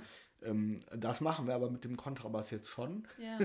Einfach um, um den Umgang mit dem Instrument richtig zu erlernen. Und ich freue mich natürlich, weil das ist schon, ist halt eine Herausforderung. Das ist aber auch total schön. Das ist ein super Instrument. Es klingt tierisch. Lässt sich, also macht Spaß Mhm. zu spielen. Und ich bin mal gespannt, auf was für Wege man dann dadurch so gerät. So, Also schön. Vorfreude, Freude am Lernen, Vorfreude vor dem, was dann passiert. Äh, die Freude am Lernen kenne ich auch von Marvin. Allerdings im Sinne der Transformation. Marvin, was, was verbindest du mit dem Wort Transformation und wie wächst du über dich hinaus?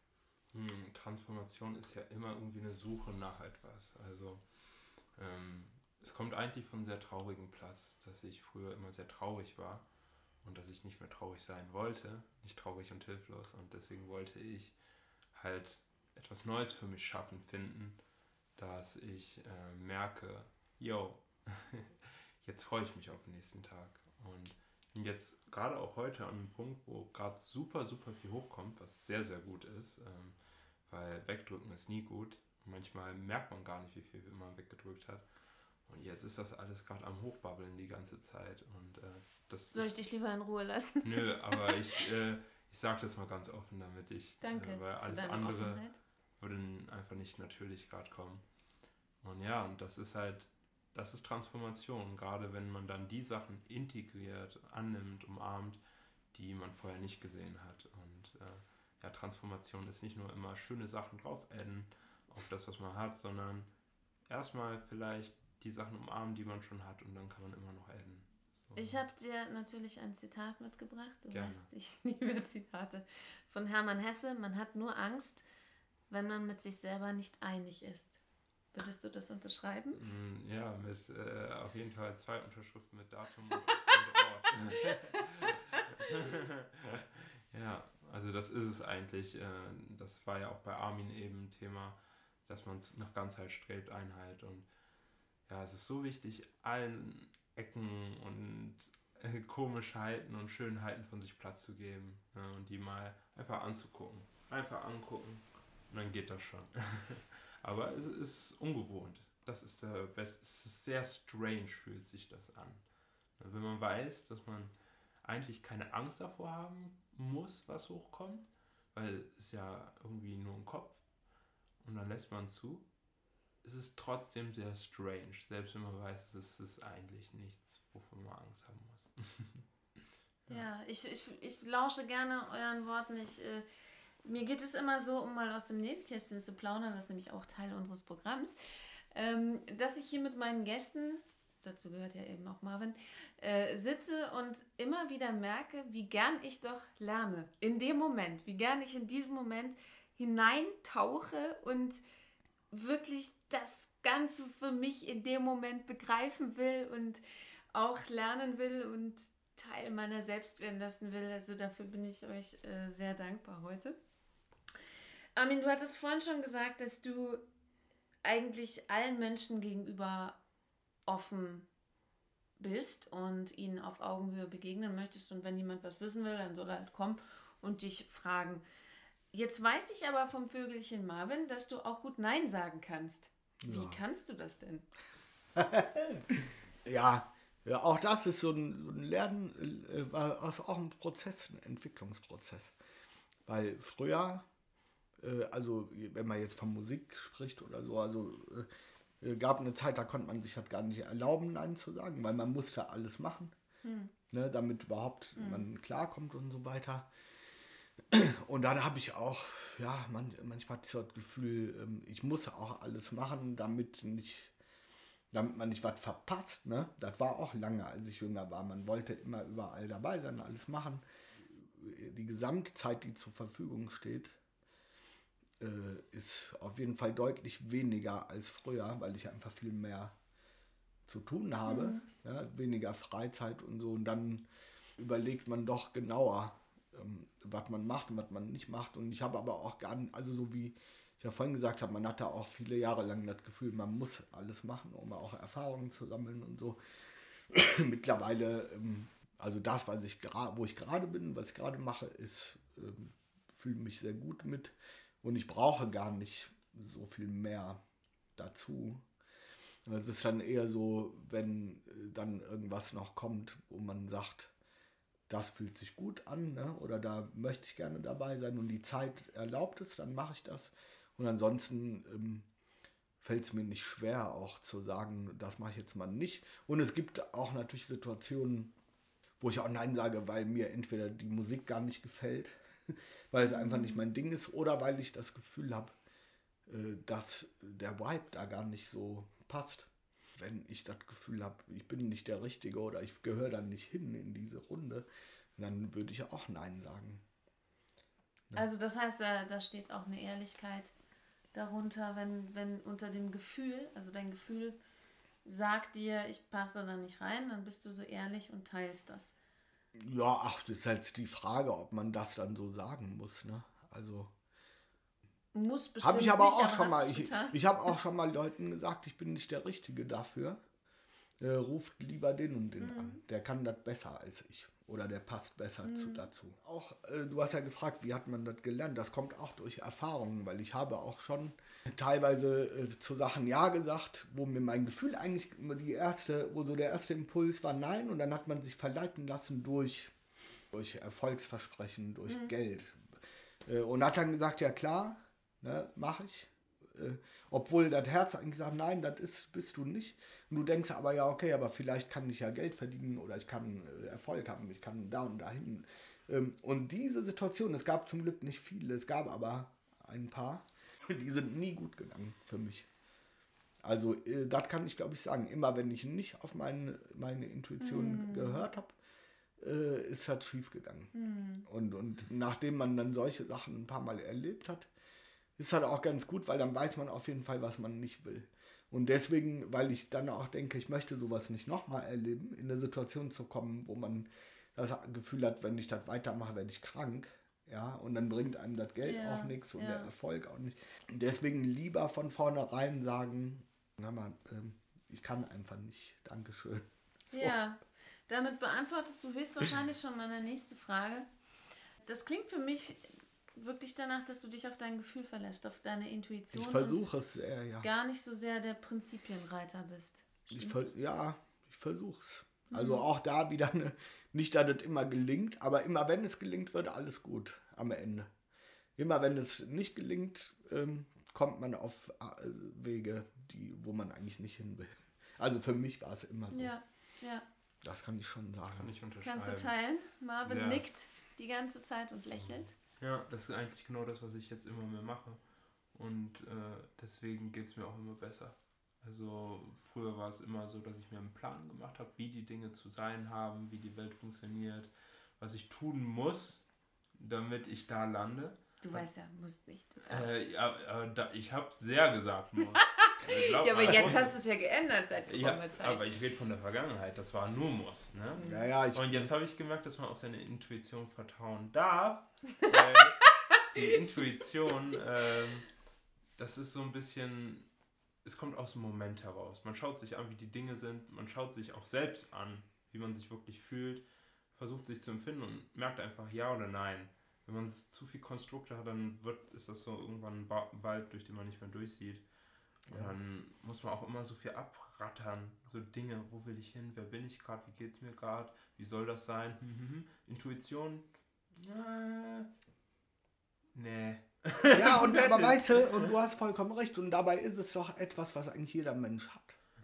Ja, ja jeder aber hat viele das. haben das äh, viele lernen, ganz vielen ja, Geschichten. Und, viele ne? lernen ja, kommen ja, haben gar nicht die Gelegenheit, das zu erfahren. Ne?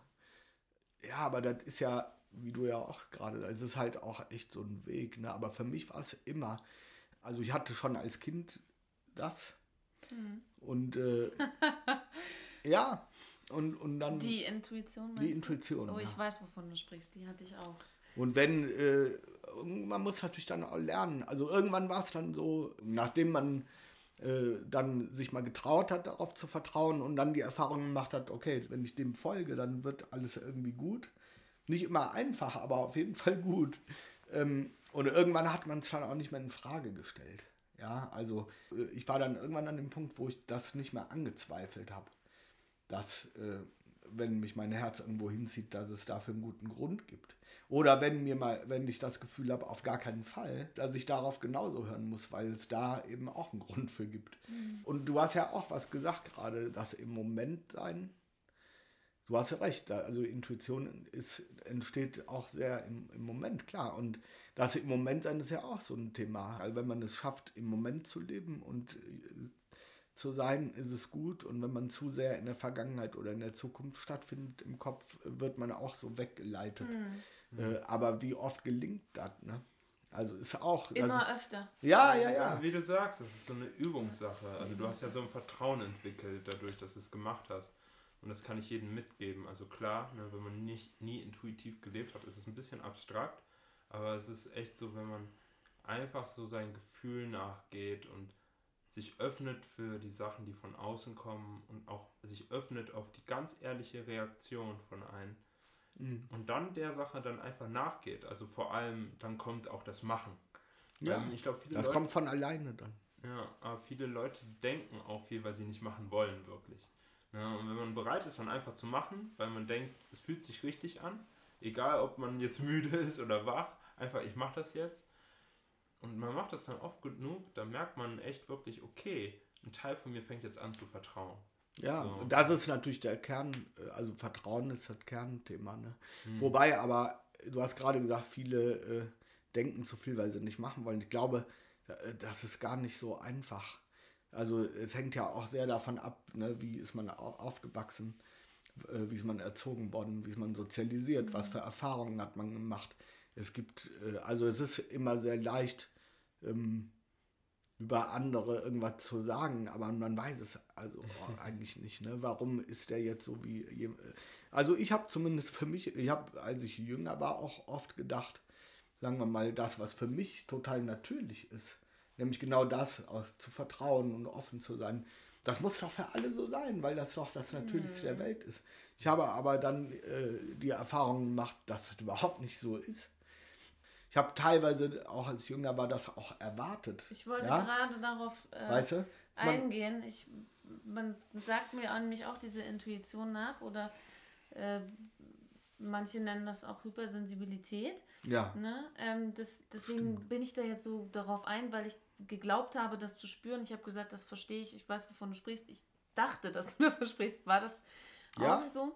Und ich musste sagen, ähm, ich habe leider die Erfahrungen auch in andere Richtungen gemacht, nämlich schlechte Erfahrungen damit gemacht, weil ich das dann recht ungefiltert in dem Glauben, dass mein Gegenüber das bereits wüsste oder hören möchte, vor mir gegeben hat. Kennst du solche Situationen? Ja, kann schwierig sein. Ne? Also wenn man, äh, es ist halt auch da wieder, ne? wenn man jetzt jemand kann dich was fragen, aber nicht jeder will wirklich die Antwort hören.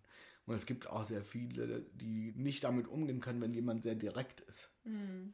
ich zum Beispiel mag das total gerne, ne, wenn ich dich was frage.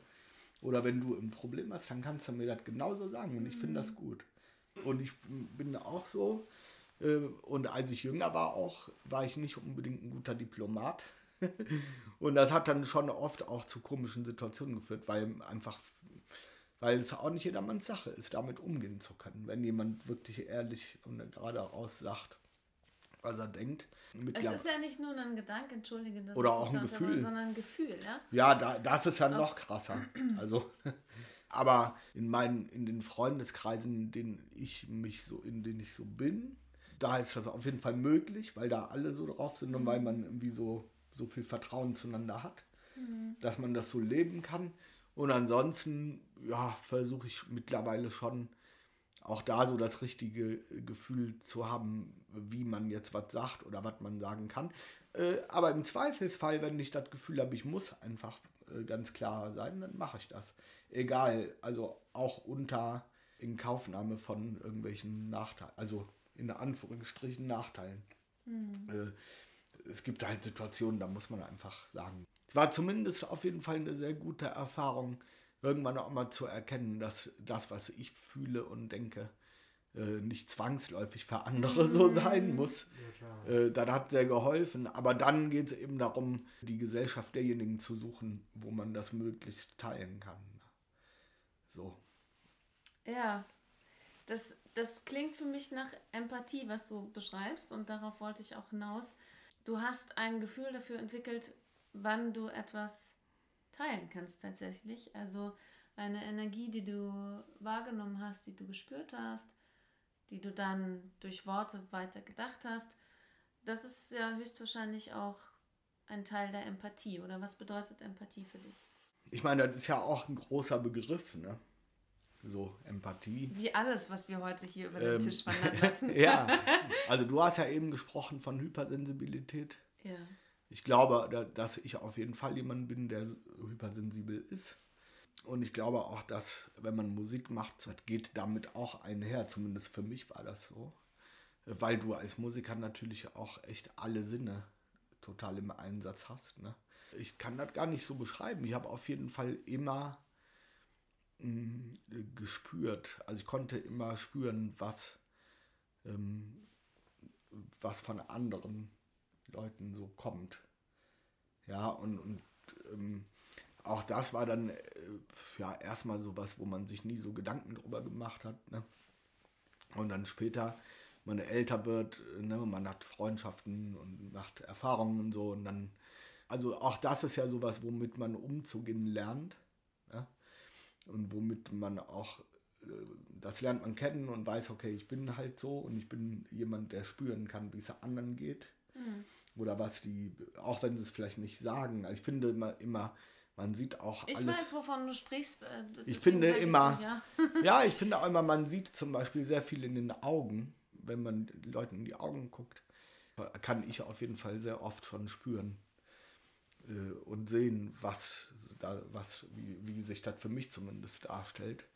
Also es ist auf jeden Fall hilfreich, wenn man, wenn man im Kontakt mit anderen ähm, ein Gefühl dafür hat, wie, wie es ihnen geht oder was, was sie spüren. Äh, es ist aber auch ein Stück weit ambivalent, weil es kann auch, äh, also ich hatte das auch schon, dass diese Perspektive, die so auf die anderen gerichtet ist und auf deren Ja, Bedürfnisse, ja. das kann auch so extrem werden, dass man seine eigenen Bedürfnisse darüber dann Ja. irgendwie hinten anstellt oder Danke. fängt. Das heißt, auch da geht es dann irgendwie um eine Balance zu finden. Wie ist dir diese Balance gelungen? Wie hast du die gefunden? Oder hast du sie gefunden? Also, Ja, also ich würde schon sagen mittlerweile, also äh, sagen wir mal für mich, weil ich habe natürlich auch, also ich habe auch schon viele so Enttäuschungen erlebt mit Freundschaften oder mit Leuten, denen man vertraut hat und dann gesehen hat, das ist gar nicht, also am Ende geht es ihnen doch um was anderes. Äh, Mir war es aber immer wichtig, dass trotz dieser Erfahrung ich trotzdem so bleiben kann, wie ich bin. Also offen und, äh, und auch jemand, der gerne vertrauen will, immer noch. Ja. Ja. Ähm, Ah, ich finde es so schön, dass du da bist. Dank. ja, danke, gleichfalls. Aber da, das war immer so eine Herausforderung, also über die äh, Enttäuschung nicht, äh, nicht irgendwie frustriert zu werden und zuzumachen, und dann irgendwie sich so schützen, so Mauern aufzubauen. Und das habe ich, glaube ich, ganz gut geschafft irgendwie. Auch wieder äh, zum einen, glaube ich, durch die Musik, die das immer sehr geholfen hat. Und aber auch dadurch, dass ich, äh, glaube ich, großes Glück auch hatte, was tatsächliche Freunde angeht. Also, dass ich doch das sehr beschenkt bin, wirklich viele Menschen zu haben, die schon sehr lange, also wo sehr langjährige Freundschaften bestehen, die von gegenseitigem Respekt äh, und Loyalität auch irgendwie geprägt sind. Ne? Ja, und das, äh, das auszutarieren, wann ist die Hypersensibilität so groß, dass es gegen, einen, gegen die eigenen geht, auch da mu musste ich dann lernen, auf mein Gefühl zu vertrauen. Wieder, ne? Kommt man wieder dahin zurück, wenn das zu weit geht ne? und man selber dann äh, darunter. Man selber sich verliert, dann, dann Ja. sagt, sagt die Intuition oder das Herz oder was auch immer. Das zittert dann. Äh, ja. ja, das, das, äh, man kriegt die Signale auch und man muss eben drauf hören. Äh, ohne auch dann das Gefühl zu haben, dass man ein schlechtes Gewissen haben muss. Ne? Also, weil am Ende des Tages, wenn es einem selber nicht gut geht, kann man auch für keinen anderen am Start sein oder helfen Absolut, oder irgendwas absolut. tun. Ja. Also das ist aber eben auch so ein Prozess, ne? Irgendwie. Also man weiß es nicht. Ja, am Anfang hätte ich gedacht, äh, du bist ein, im, im Coaching spricht man von Persönlichkeitstypen, ein auditiver Typ, weil du ja Musik sehr liebst und Bin ich ähm, auch sehr. deswegen hätte ich gedacht, wenn du jemanden neu kennenlernst, dass du anders hörst oder genauer hörst oder ich habe mich gefragt, worauf hörst du denn? Mhm. Wenn du jetzt so neben mir sitzt, dann kann ich dich sehr gut fühlen und ich bin eigentlich der Meinung, dass du ähnlich wie ich dann auch eher über, du sagtest, sprachst auch von den Augen und von der ganzheitlichen Wahrnehmung des Gefühls Ja, das glaube ich an schon. Menschen rangehst. Ja. Wie würdest du sagen? Ja, ich glaube tatsächlich so, wie du gesagt hast. Also es ist so, eine, so ein Konglomerat aus allem. Mhm. Es gab immer wieder Situationen in meinem Leben, wo ich jemanden gesehen habe. Ja? Zum Beispiel einen Musiker, der auf der Bühne spielt und man kannte sich vorher nicht. Oder auch so, in, also muss noch nicht mal jemand, der Musik macht, sein oder auf der Bühne. Man sieht jemanden und hat, hatte das Gefühl, irgendwas. Also diese Person wird für mein Leben eine Rolle, Mhm. eine Bedeutung haben irgendwann.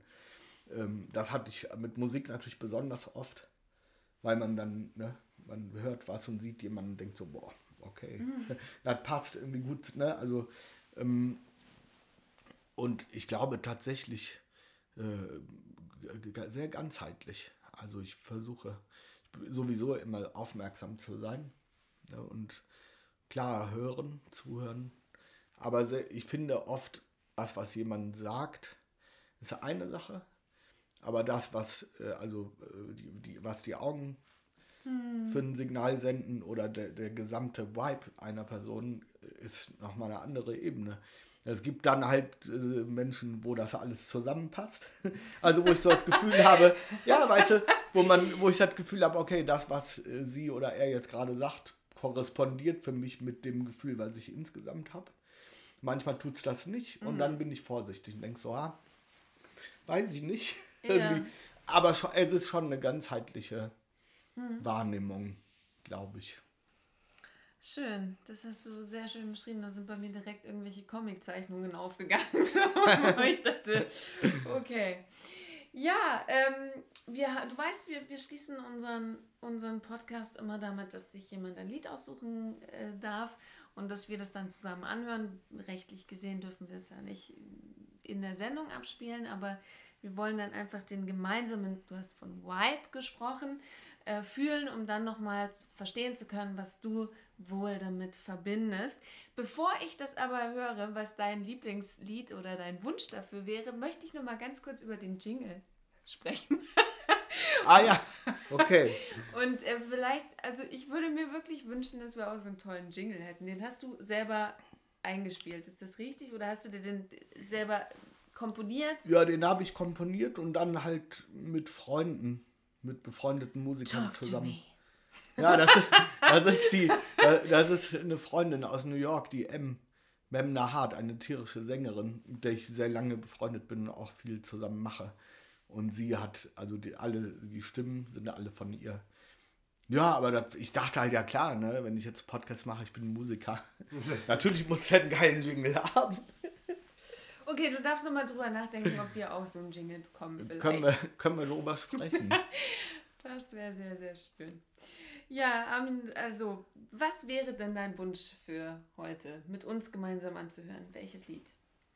Mm, Ich sage ein komplettes Album. Oh. Nämlich, äh, nämlich das letzte Album von Lee N. La Havas. Egal welcher Song.